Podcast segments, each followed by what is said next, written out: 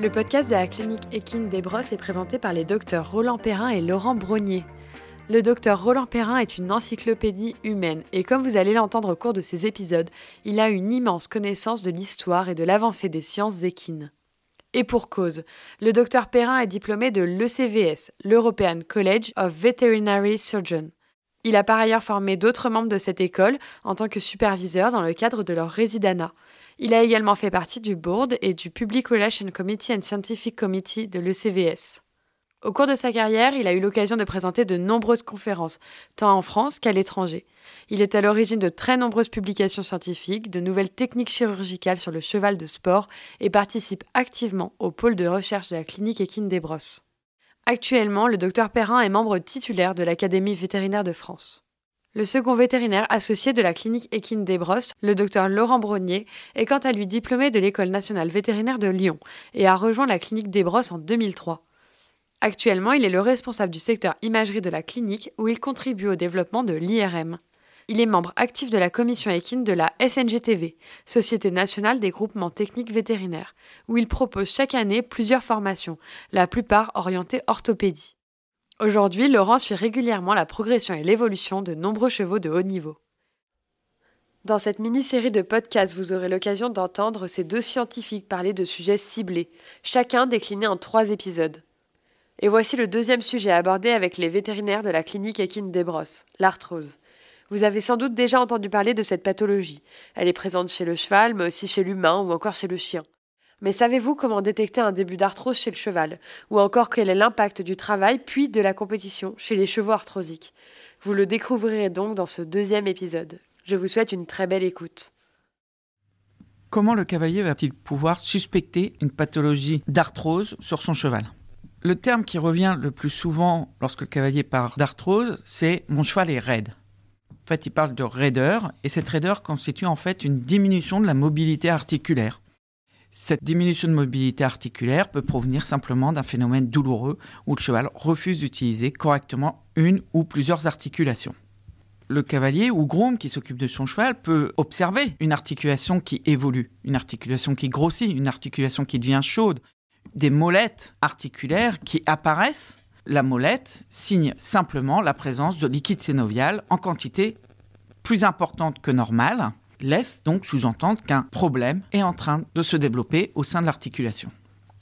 Là où le cavalier doit être vigilant avec ses pathologies d'arthrose ou, de pathologie articulaire en général, c'est que souvent la boiterie peut être au début très fugace, apparaître sur un effort ou durant une compétition, puis disparaître, puis réapparaître.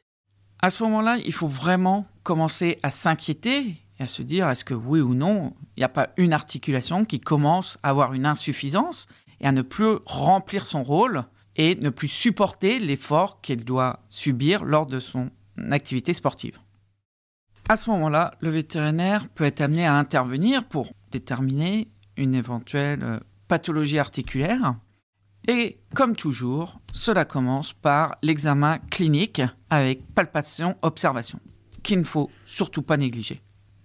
Le vétérinaire s'attachera à rechercher les déformations articulaires, la présence de molettes, donc la présence de distension articulaire, donc euh, la présence de liquide en quantité anormale au sein de l'articulation, les différences de mobilité articulaire, voire les chaleurs qui signent une inflammation, ou les douleurs lors de mobilisation d'une articulation.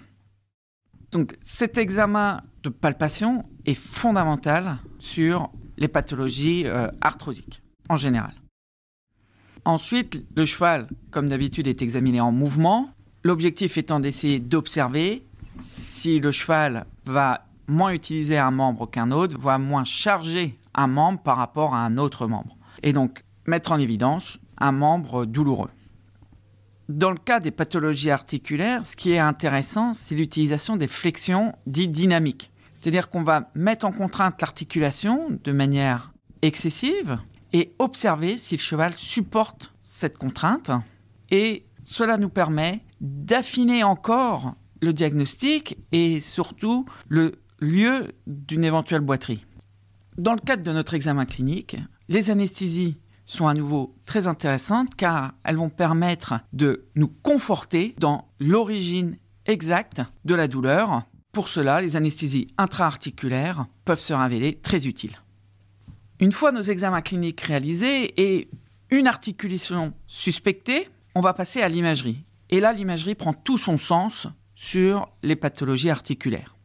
La radiographie est bien sûr réalisée en première intention, examen le plus connu, qui permet une évaluation de la structure de l'os qui constitue l'articulation. On va pouvoir observer des modifications de structure au sein de l'articulation avec les éventuelles apparitions d'ostéophytes qui constituent une déformation de l'os aux marges de l'articulation qui a pour objectif d'augmenter la congruence articulaire et de limiter l'instabilité articulaire. On peut aussi observer ce qu'on appelle les anthésophytes, qui correspondent à des modifications de l'os au niveau des insertions des ligaments, et en particulier des ligaments articulaires. Ces anthésopathies peuvent apparaître suite aux lésions au sein des ligaments. Le défaut de la radiographie, c'est qu'elle peut s'avérer des fois être un peu tardive dans l'apparition des signes par rapport à l'accident originel de l'articulation. L'intérêt aussi de la radiographie va être d'évaluer la qualité de l'os sous-chondral. Sous-chondral, l'os qui est situé juste sous le cartilage, qui soutient le cartilage articulaire. Toute modification de cet os sous-chondral devra être attentivement surveillée car il est le signe d'une pathologie touchant proprement le cartilage. Le cartilage est par contre, lui, difficilement visible à la radiographie. On peut juste évaluer son épaisseur au sein de l'articulation. L'échographie, qui vient appuyer la radiographie, est intéressante pour objectiver les ligaments, leurs insertions sur l'os. On peut évaluer la qualité et la quantité de liquide synovial au sein de l'articulation. On pourra essayer d'observer une partie du cartilage qui est accessible à l'échographie. Depuis une dizaine d'années, on a maintenant la possibilité d'effectuer des examens d'IRM sur un certain nombre d'articulations et cela a permis d'améliorer grandement nos qualités diagnostiques. L'examen d'IRM présente l'avantage d'être une imagerie qui est basée sur la présence d'une éventuelle inflammation au sein d'une structure. Il va permettre de bien objectiver les inflammations au sein des ligaments, des capsules articulaires, de l'os sous-chondral avant même modification de leur structure visible à la radio.